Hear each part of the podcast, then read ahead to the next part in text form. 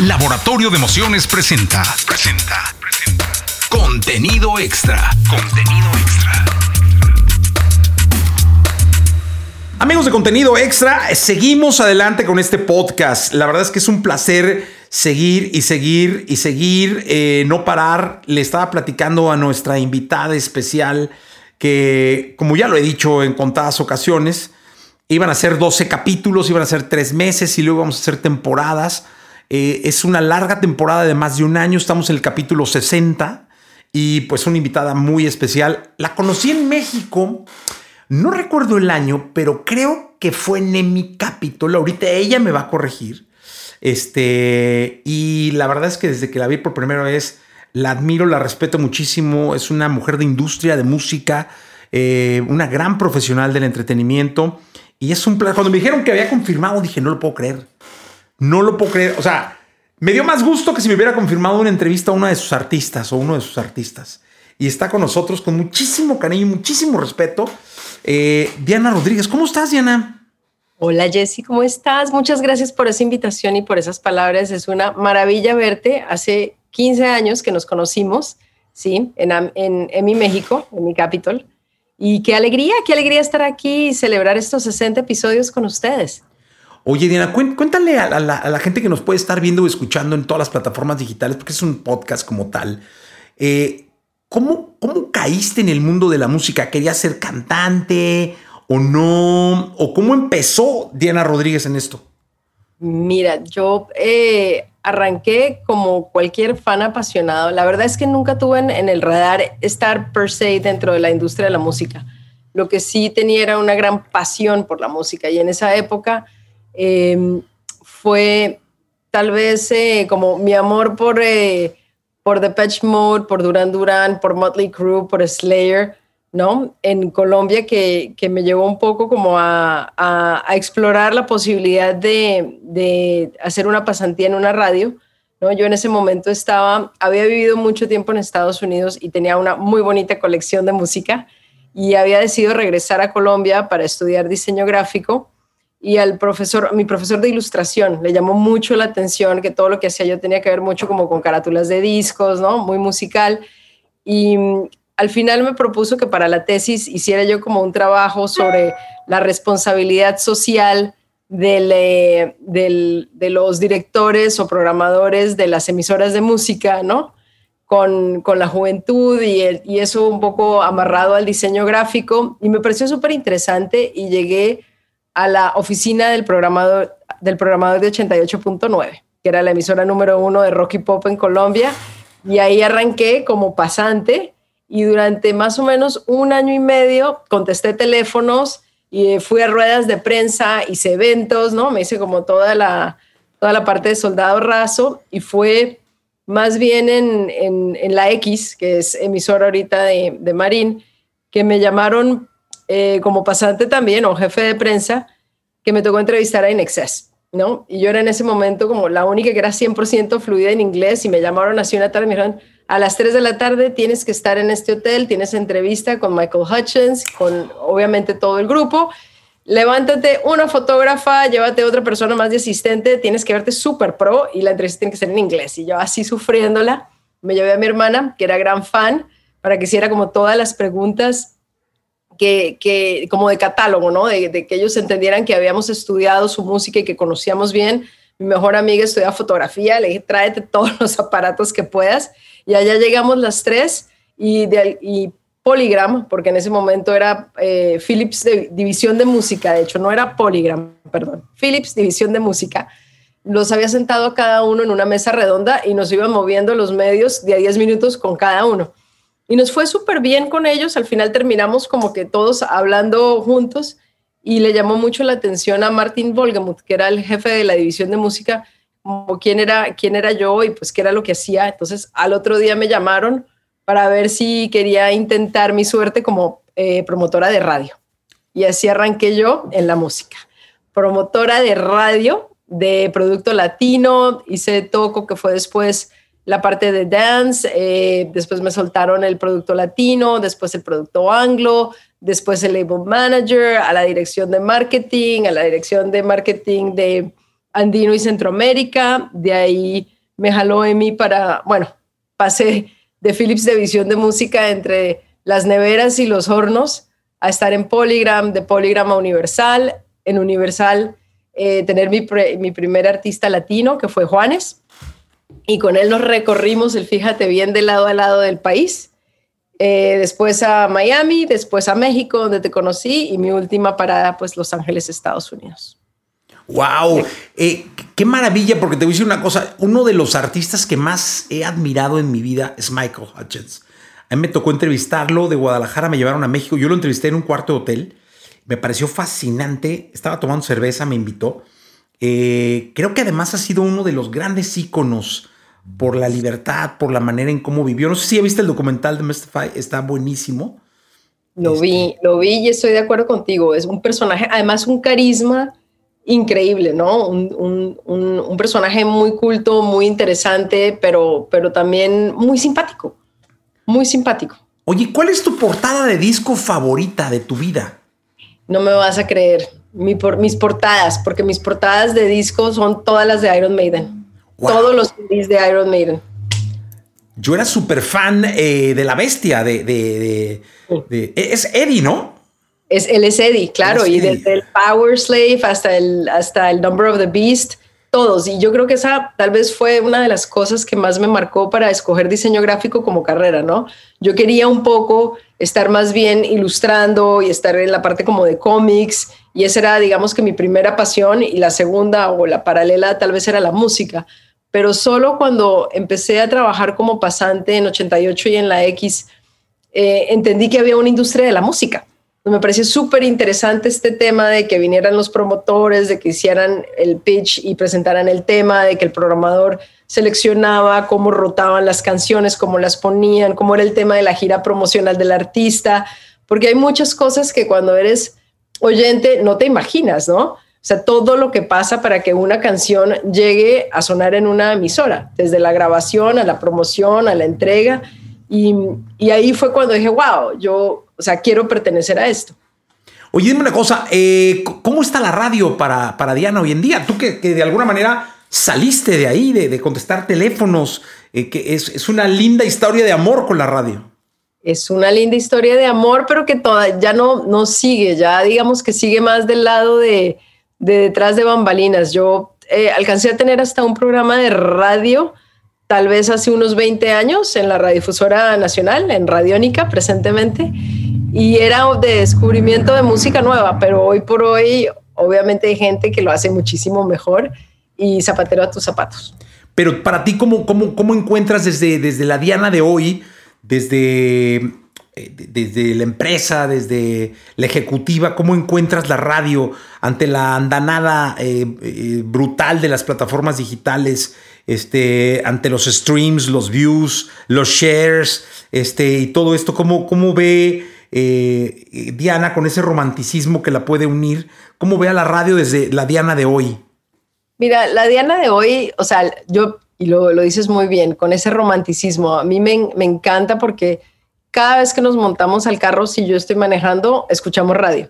Si mi marido está manejando, escuchamos Spotify. Y es una pelea, ¿me entiendes? Y a mí me, me encanta, me encanta poder escuchar que me hablen un poquito del tema, la compañía del locutor me gusta. O sea, yo eso lo tengo súper grabado, digamos que en el alma. Siento que la radio ahorita está pasando por, por, obviamente, y desde hace varios años, por diferentes cambios de formato y, de mercados. Creo que con la pandemia tuvo un resurgimiento súper interesante, ¿no? Por lo menos en Estados Unidos y siento que en general en, todos los, en todo el territorio, pues ha sido así. Creo para mí que faltan tal vez líderes de opinión, ¿no? O sea, siento que en algún momento, tal vez con tanto eh, algoritmo y streaming y demás, ¿no? Se perdieron algunos, algunas voces que para mí, y no, no personalidades puntualmente, sino simplemente tener más voces de opinión. Porque algo que a mí siempre me gustó de la radio era ese personaje que tal vez estaba de acuerdo con estar en desacuerdo y que me decía a mí, mira, a mí me gustó, no me gustó por esto, y ya yo explorando iba y descubría, ¿no? Un poco lo que haces ahora tal vez con, con los playlists, pero más de como la recomendación de un amigo. Y eso a mí me parece irreemplazable, completamente. Pero creo que ahorita hay un, un eh, bonito renacimiento de la radio. Quisiera pensar yo. Oye, ¿y, qué es eh, para que la gente que escucha, que ve, eh, entre en contexto? ¿Qué es lo que hoy en día hace Diana Rodríguez? Diana Rodríguez eh, hoy en día es cabeza de Criteria Entertainment y es una compañía que fundé hace 10 años. Este año en octubre cumple los 10 años y que se dedica al marketing, promoción, relaciones públicas de artistas y que hace más o menos seis a ocho años abrió un bracito de management en el cual ahorita se encuentran Noel Charis, Nampa Básico, Mon Laferte, Licanova, Francisca Valenzuela, Draco Rosa, Diamante Eléctrico. Entonces es una compañía que hoy por hoy ofrece management, marketing y relaciones públicas. Y estamos en México, Estados Unidos y Colombia. Está increíble porque sabes que creo que así es el entretenimiento hoy en día. Hoy, es, hoy hay que estar en un 360 de servicio y en un 360 de, creación, de creatividad, de innovación, porque el público consume en un 360. Exactamente, ya es, es completamente 360 como bien lo dices, ¿no? Es, hay que estar eh, de la mano de, los, de las plataformas digitales, de la mano de los medios tradicionales, de la mano de los conciertos, por el lado del management, ¿no? Por el lado del publishing también, porque el, negocio no es de una sola dimensión, ¿no? O sea, tiene todas estas aristas que, se complementan, no va ninguna sola. Entonces, creo que Criteria de alguna manera, o no, no tanto Criteria, Diamante Eléctrico fue el detonante de que Criteria tuviera su brazo de management, ¿no? Y en su momento meterse en el merchandising y un poco entenderle más al booking, ¿no? Y generar como esta incubadora de artistas, que es lo que realmente eh, es hoy en día. Oye, y, cuando, se, cuando se tiene una incubadora de artistas, ¿se piensa en una disquera o ya se piensa en la independencia o se piensa en una agregadora? ¿En qué se piensa? Yo creo que, mira, depende del artista y del modelo de negocio que buscas. Porque claramente una agregadora, ¿me entiendes? Te, te toma un porcentaje, te va a dar ciertos servicios dependiendo del porcentaje que te dé, pero pueda o pueda que no, te dé un anticipo. Puede ser que un sello te, dé, te pida un modelo 360, pero con eso te garantice el lanzamiento, no sé, en 20 países más y tenga un brazo más grande y te ayude a construir la marca. ¿No? Depende de lo que estés buscando. O puede ser tú independiente y tienes una compañía de management que tiene su parte de PR y todo lo demás y tal vez ciertas aristas no son tan necesarias como otras. Entonces, depende del artista, depende del momento, depende del mercado y lo que estés buscando pero todas son muy válidas, ¿no? Lo bonito del, mercado hoy en día es que realmente ya no hay, no hay, no hay esquemas. Puedes romper absolutamente todo y reconstruir todas las reglas, que es lo que ha hecho Walter con su sello, ¿me entiendes? Con la parte de management también, lo que ha hecho Rebeca. O sea, es gente que realmente ha liderado no solamente en, en éxito, sino emprendimiento, en realmente buscar cómo salir más allá de, los esquemas, ¿me entiendes?, tradicionales y realmente reinventar el negocio. Fíjate que hablando de estos dos personajes que ya estuvieron aquí con nosotros, me quedé con dos frases bien padres de los dos. Walter decía, eh, eh, eh, es que yo no soy, así lo decía, es que yo no soy manejador de artistas, yo no manejo artistas, yo represento artistas. Claro. Y luego Rebeca decía que ella había tenido en Angelo Medina un tutor y un mentor impresionante y que Walter le había enseñado que el techo no existía, que existía el cielo. Eh, ¿Quién fue tu mentor? Yo tuve y he tenido como, no sé, varios y varios en diferentes aspectos.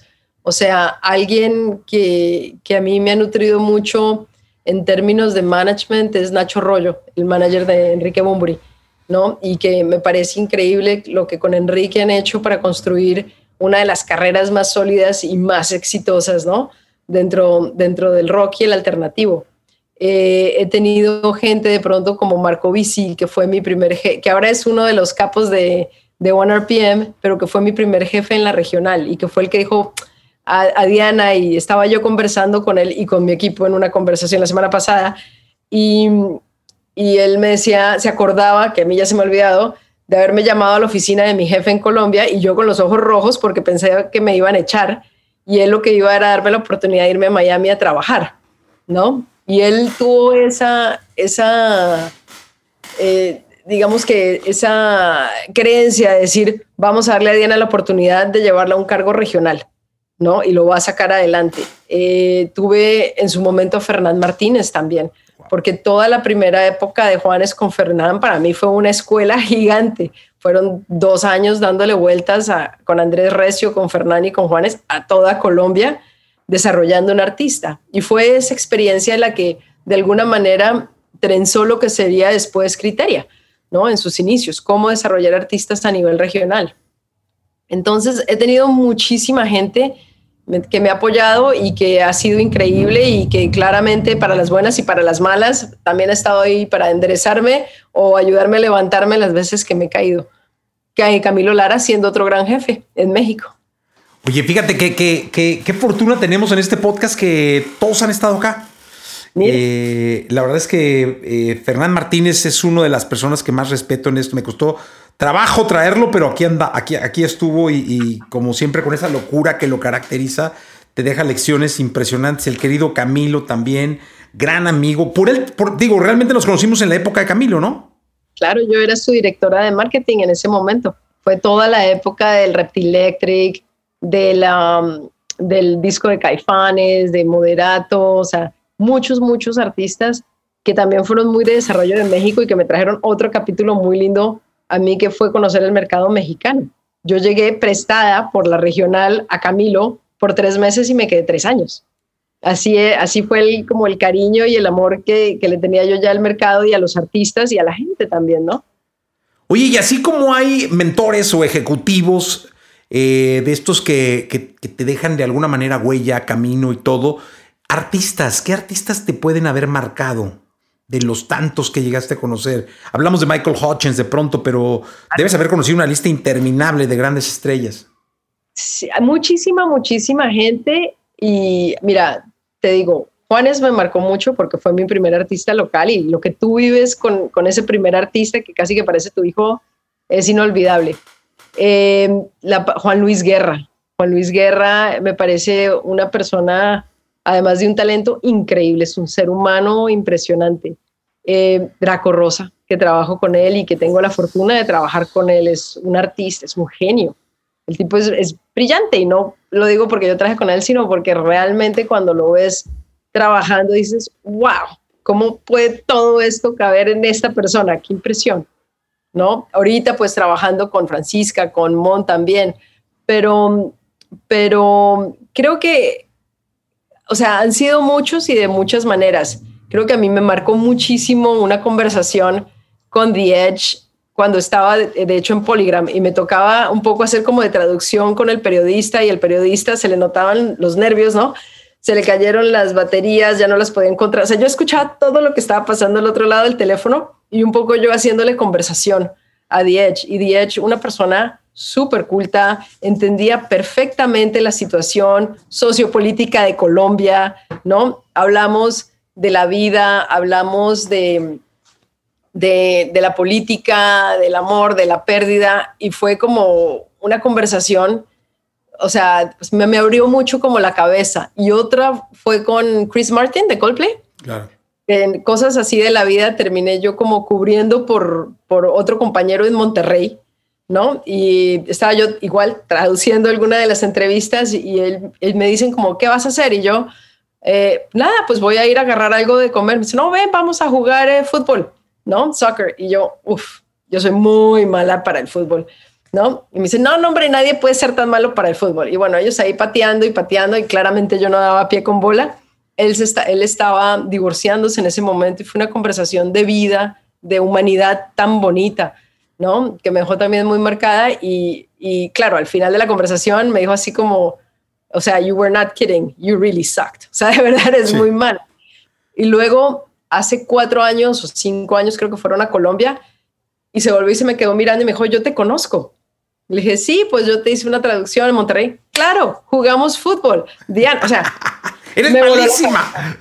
malísima, claro, eso sí, totalmente. Pero me pareció un ser humano tan bonito además de talento, o sea, ese detalle de acordarse, de poder todo en contexto, de, o sea, eh, fue muy lindo, muy, muy bonito.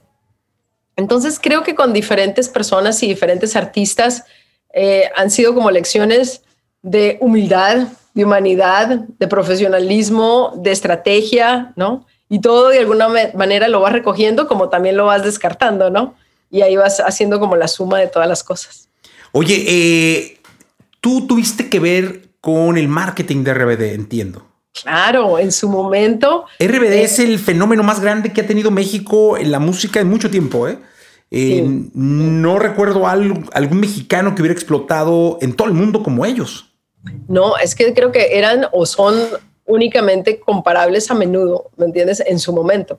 Y era una cosa, o sea, impresionante, era como una fuerza de la naturaleza. Y recuerdo mucho y con mucho cariño a Pedro Damián, a Luisillo, a Camilo, que era la cabeza de todo eso, a Marisol Alcelay, que está ahorita creo que en Eureka, que era como la label manager, y ese, ese, esa ilusión o ese proyecto que se convirtió a, no sé, algo así como más de 20 millones de copias vendidas en el mundo, 7 mil personas por firma de autógrafos. Y recuerdo los momentos, desde los momentos más bonitos hasta los más difíciles. El día que cancelamos la, la firma de autógrafos en, en, Brasil porque se habían muerto, creo que fueron dos fans, ¿me entiendes? O sea, cosas que son completamente, o sea, impresionantes e impactantes. Pero con RBD yo creo que viví uno de los momentos más, más bonitos, más locos, más... Eh, o sea, surreales, estar en una camioneta con ellos en Brasil, o sea, esa camioneta no se volcaba porque mi Dios es muy grande, pero eran esas fans, o sea, entrar al, hotel, sacar a las fans de los, de los closets, o sea, una cosa, pero hermoso, todo hermoso. Oye, y es cuando dices que, que luego el artista finalmente es ser humano y cuando le pasan esas cosas, después debe ser muy complicado, porque he platicado con ellos, volver a la vida real, ¿no? es como quitarte el traje de RBD y luego ir al súper este, a comprar jamón, este, debe ser una bomba de, adrenalina, de todo, ¿no? De ansiedad. Claro, es un poco, eh, yo creo que debe ser, no sé, un poco comparable al rush de los artistas de cuando terminan de girar, ¿no? Imagínate tú cuando sales de una gira de dos meses que vas en tu bus, con tu crew, con todo lo demás y luego llegas a tu casa a comprar el supermercado. Entonces, creo que es comparable a eso, pero siento que ellos todos lo manejaron muy bien, ¿no? Muy, muy, muy bien. Hace mucho tiempo, creo que tal vez el último que me encontré podría haber sido eh, Maite, que estaba viviendo en el mismo edificio que yo. Me dio mucha alegría verla, fue de esos reencuentros de cómo. y, y a Poncho, que me lo encontré así de la nada en un restaurante en México pero siempre con muchísimo cariño y recordando, pues con ellos vi a Diech y a, y a Bono en una, en una discoteca en, en París, imagínate. O sea, hasta fotos de eso ahí. O sea, unos momentos inolvidables.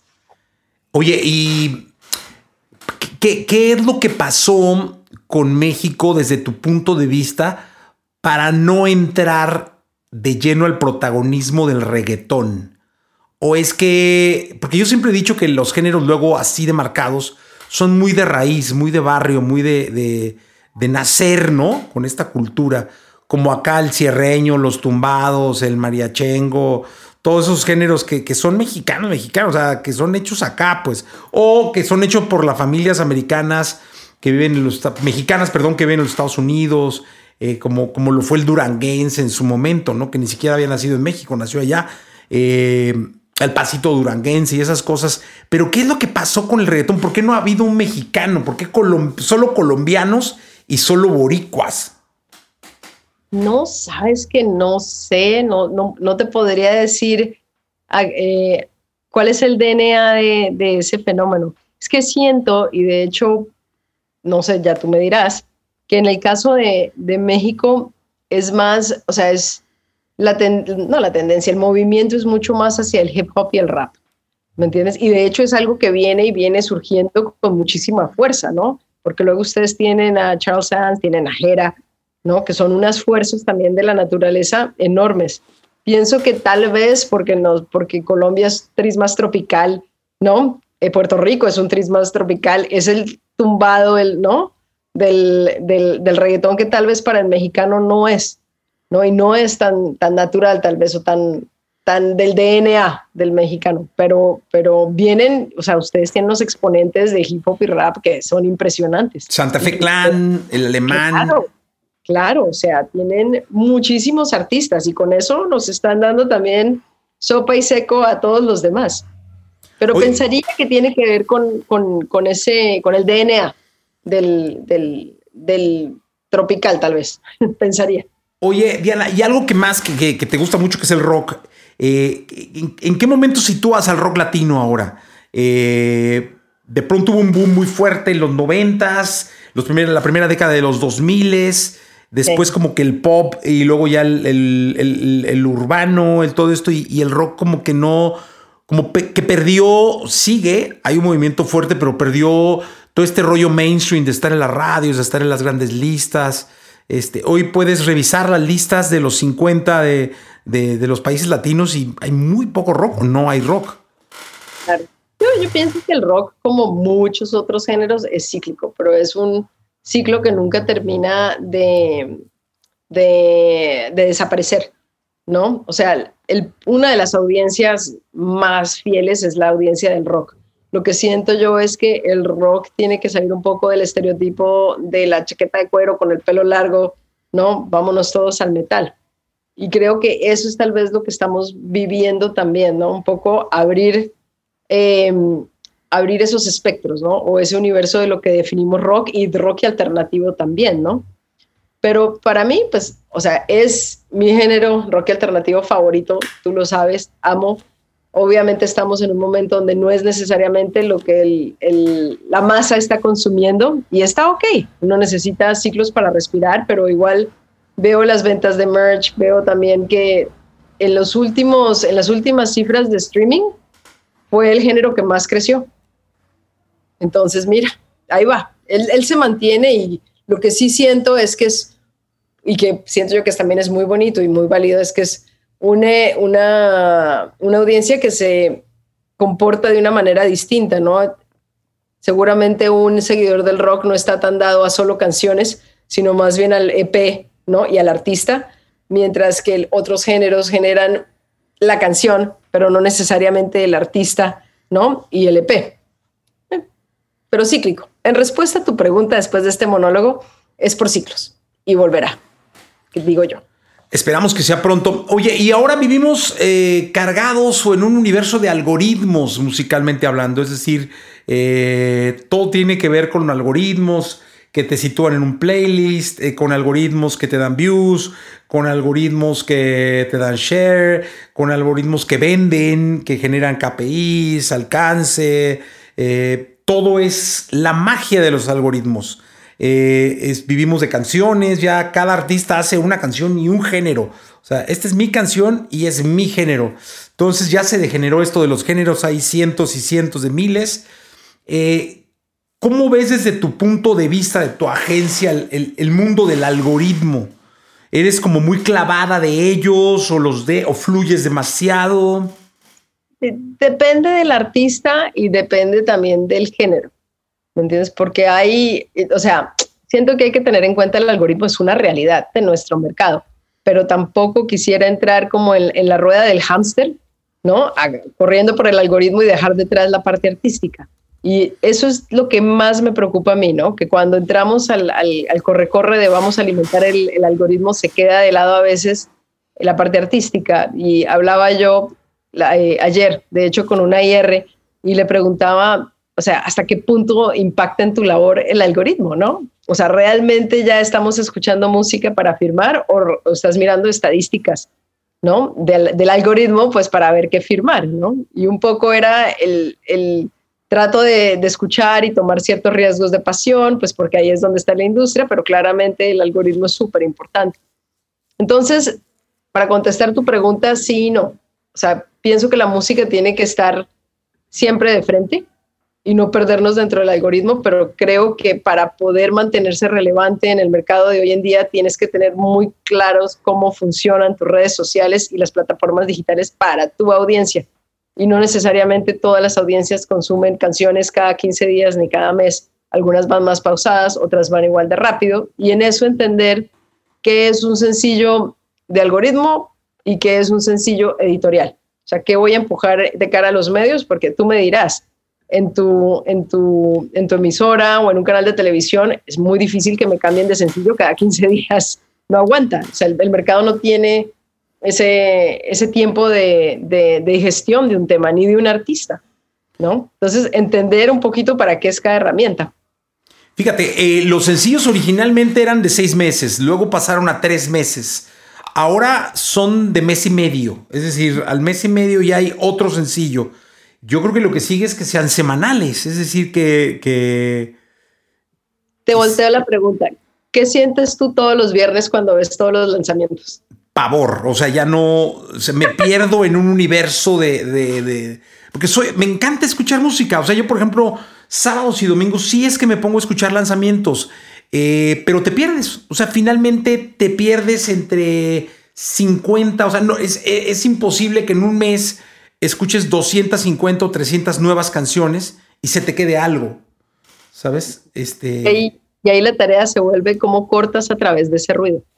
¿Cómo le llegas a Jesse Cervantes a través de todos esos lanzamientos? ¿O cómo me, me hago, me entiendes, yo notar?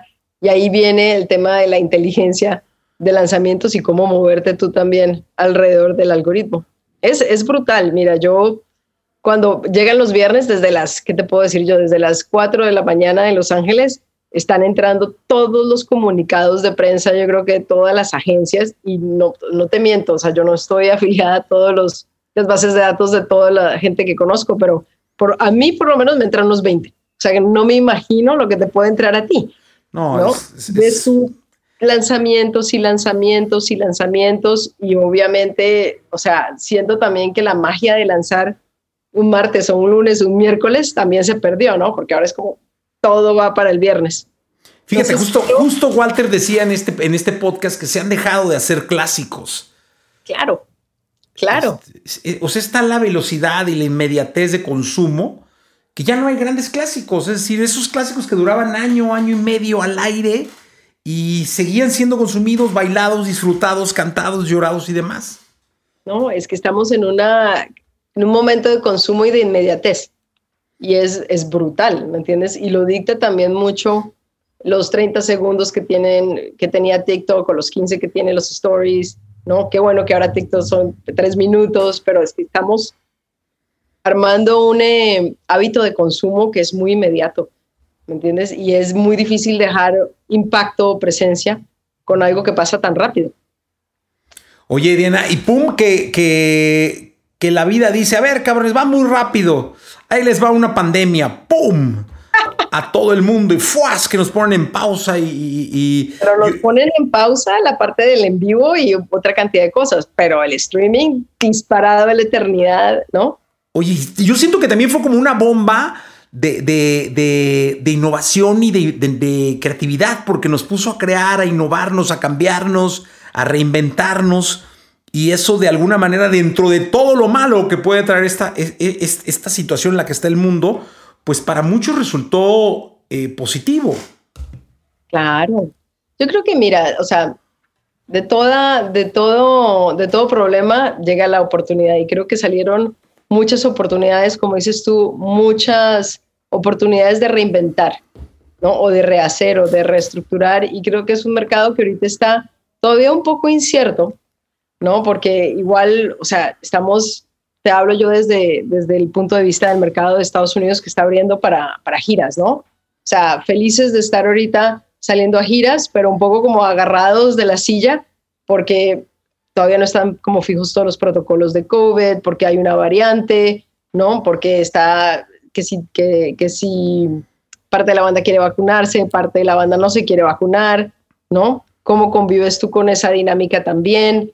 Cómo recibes tú a los fans, la gente va a estar con máscaras en, los venues o no, vas a pedir tú o puedes pedir tú un carnet de vacunación, ¿no? O sea, estamos en un momento súper interesante porque creo que va a sentar el precedente de muchas cosas a futuro, ¿no? Pero todavía hay un grado de incertidumbre bastante alto, pero es una bonita oportunidad de reinvención.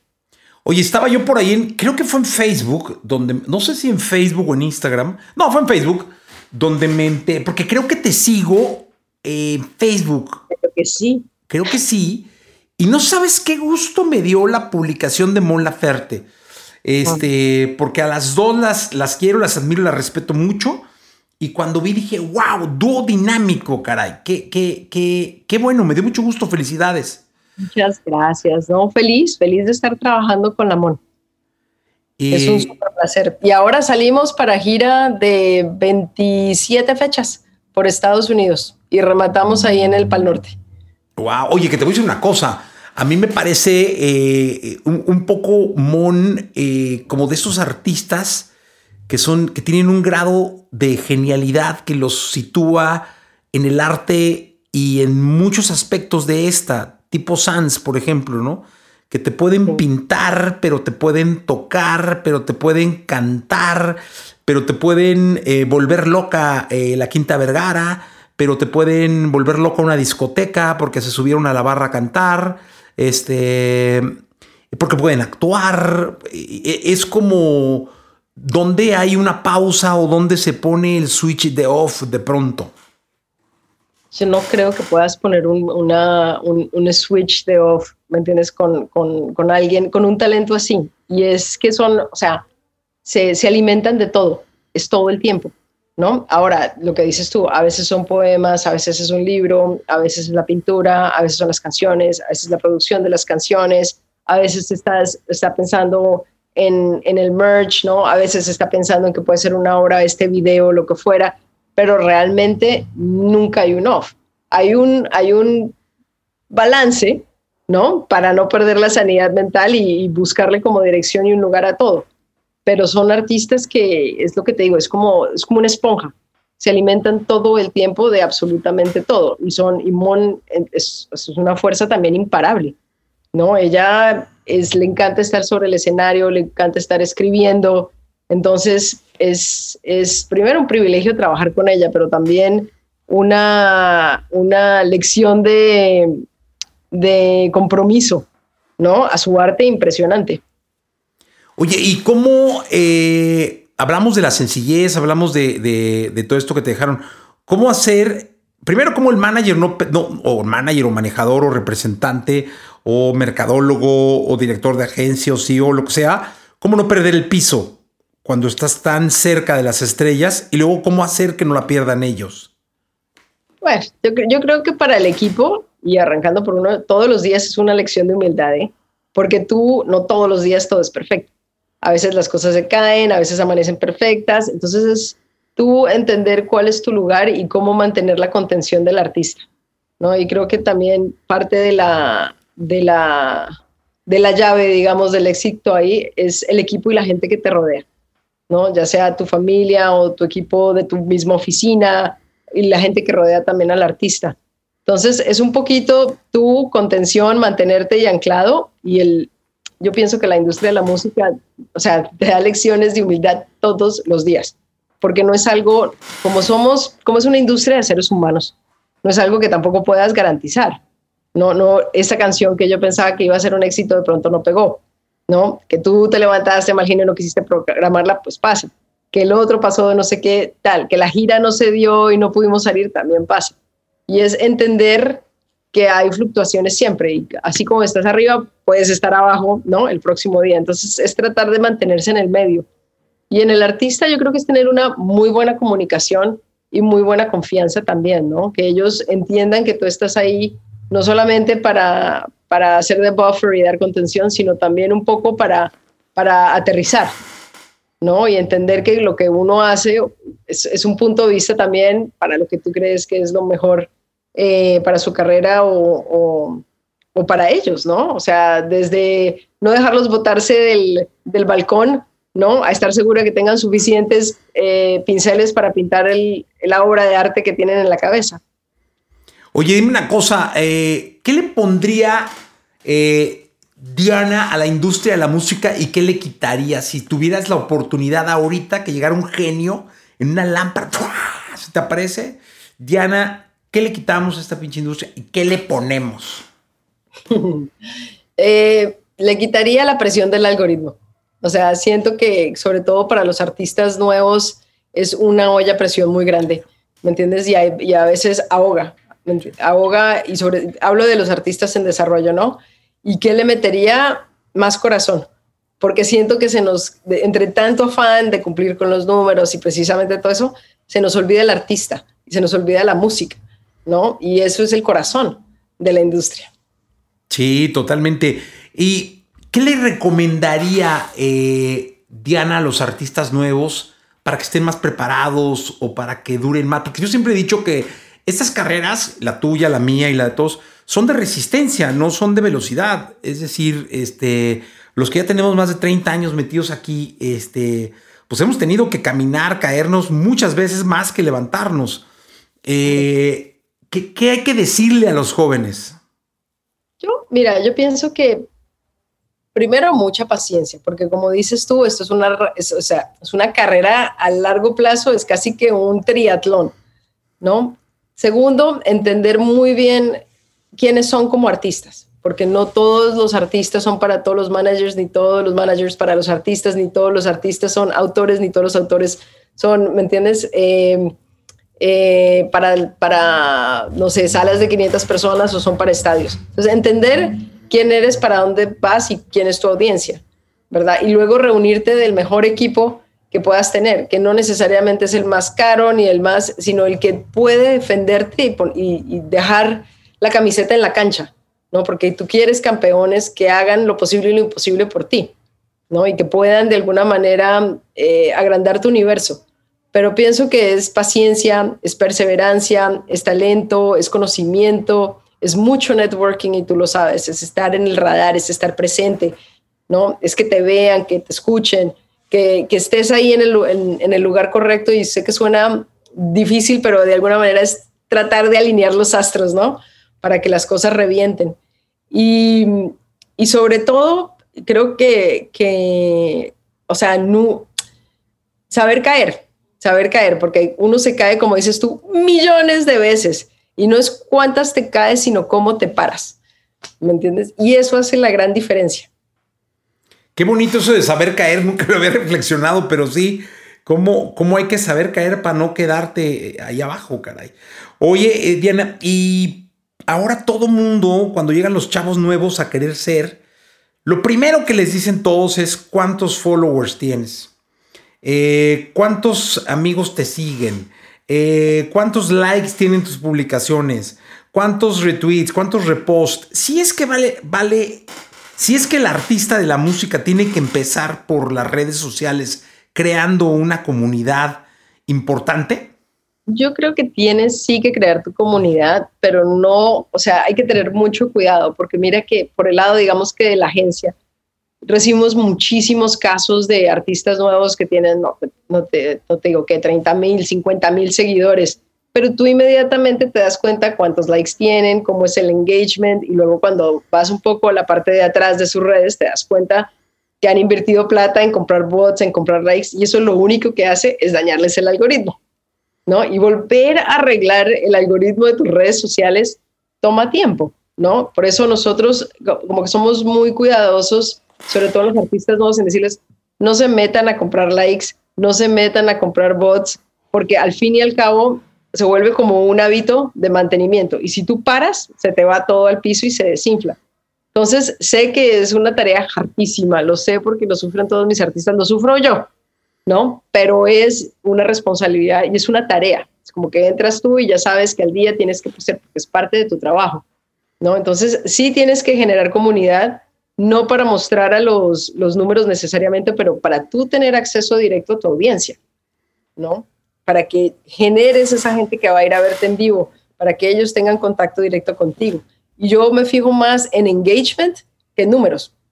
Porque si tú eres un artista que tienes 10 mil personas, pero o sea, te contestan 20, pero me prefiero quedarme con el que tiene 300, pero los 300 están en el show. Oye, eh, si tuvieras que hacer una obra de arte, a ver, ahí te va.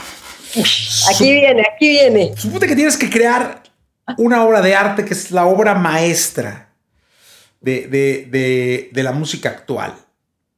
¿Quién sería el modelo? ¿Quién sería el pintor? ¿Quién le pondría el marco? ¿En qué museo lo pondrías? Eh, oh, ¿cómo, estaría la situación de la obra maestra de Diana? no sé, está muy difícil porque son muchos, mm, o sea, son demasiados nombres, demasiada gente. ¿Cómo se llamaría?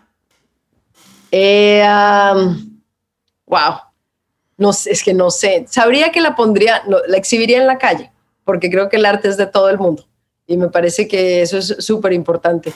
Em, ¿Quién le pondría el marco? Criteria seguramente. El pintor y, la, y los colores y todo, es que no sabría decirte porque hay tanta gente que admiro y hay tan, tan buenos letristas, tan buenos músicos, o sea, se me, se me vuela la cabeza. Pero te puedo contestar esos dos, el marco criteria y la hora en la calle. Está bien. Mira, es que luego te voy a decir una cosa, tienes razón porque son preguntas engañosas porque el que omite ofende. Es decir, tú puedes dar nombres, pero seguramente si omites a alguien, pues ese alguien luego puede decir, no, Diana no me mencionó, ya sabes, ¿no? Hombre, lo que te puedo, o sea, es que es difícil porque tú me dices, piensa en una voz y digo, wow, Dave Gaham de Patch Mode, uno de mis vocalistas, pero eh, no, o sea, te lo voy para dejar los artistas latinos y no herir susceptibilidades. Eso, vamos eso, eso, venga, Los artistas anglo. En voz pongo a Dave Gaham de Patch Mode. En producción a Trent Reznor. En arreglos a Atticus. Eh, ¿Qué más podría ser? pero tiene que ver mucho, obviamente, con mi gusto, ¿no? Y tiene que ver mucho, pues, con lo que a mí, pues, obviamente más me gusta, ¿no? También. Pero, pero creo que sería por ahí. Estaría, estaría muy chévere y muy cool, ¿no? Tal vez le pondría como diseño gráfico de Grimes, ¿no? con la plata de, del esposo de Grimes para que nos llegue el, plan de promoción también, ¿no? Con el, ojo, por ejemplo, con, con, con colaboraciones de Billie Eilish, con la persona de marketing que tiene Billie Eilish, que me parece muy buena,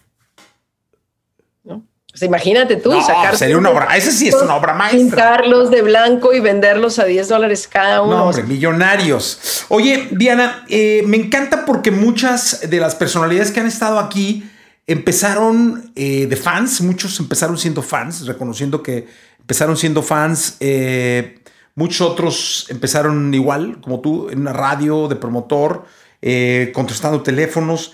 Pero es para terminar el síndrome inequívoco de que todo es posible en esta vida. Ah, pero es que lo es. Es, es, lo es y es lo que yo creo que nos alimenta a todos todos los días. Yo honestamente creo que yo no estaría donde estoy hoy después de, o sea, este es un año muy bonito porque no solamente cumplo yo 50 años, sino 30 en la industria y 10 de criteria. Si yo en mi momento me hubiera cuestionado si era posible que que, hubiera o que yo fuera la primera promotora de radio de Colombia, que pudiera o no pudiera llegar a estar en, en, Miami, que pudiera o no pudiera desarrollar un artista local como Juanes, que pudiera estar y aprender en México, que pudiera venir a encabezar a Capitol Latin, ¿me entiendes? Como, como cabeza, que pudiera construir a los 40 años mi propia compañía, ¿me entiendes? Para tenerla adelante, o sea, si yo hubiera parado a preguntarme todo eso, no estaría aquí, te lo aseguro.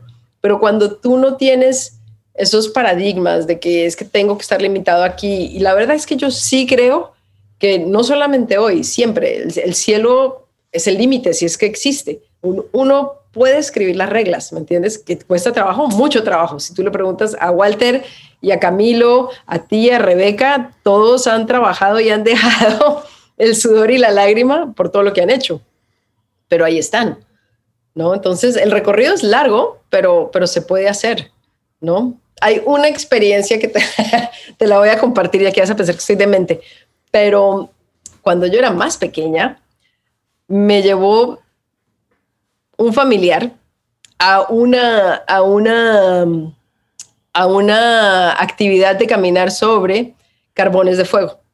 Y yo tendría, yo estaba en EMI, podría tener como 27 años. Con Anthony Robbins.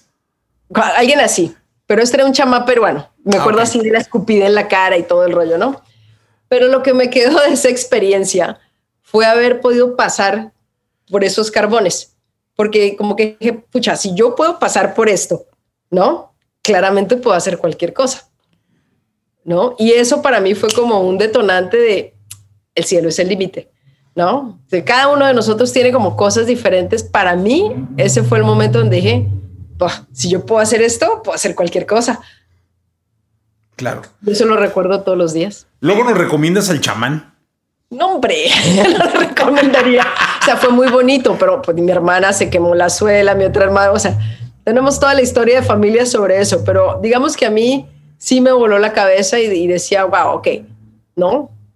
Vamos a poner las cosas en contexto. Ahí está. Eso nunca se lo he contado a nadie. Primicia para no, Cervantes. Muchas gracias, Diana. La verdad es que te agradezco el tiempo, la amistad eh, de mucho tiempo, el compartir experiencias aquí. Se te respeta muchísimo y te deseamos lo mejor de lo mejor para lo que viene en Criteria y en todo lo que abras y hagas con tus artistas y contigo mismo, con tu vida. Eh, felicidad eterna, pura y lo mejor para lo que viene. Gracias por estar acá. No, Jessy, muchas gracias a ti. Se te quiere, se te admira, se te respeta, se te extraña. Me encanta verte así de bien, así de guapo. Qué rica esta charla. De verdad, muchas gracias a ti porque es un bonito cierre de día aquí en, en Los Ángeles. Y bueno, aquí estamos para lo que necesites. Te mando un gran abrazo. Diana, muchas gracias. Esto fue contenido extra. Hasta la próxima. Laboratorio de Emociones presentó.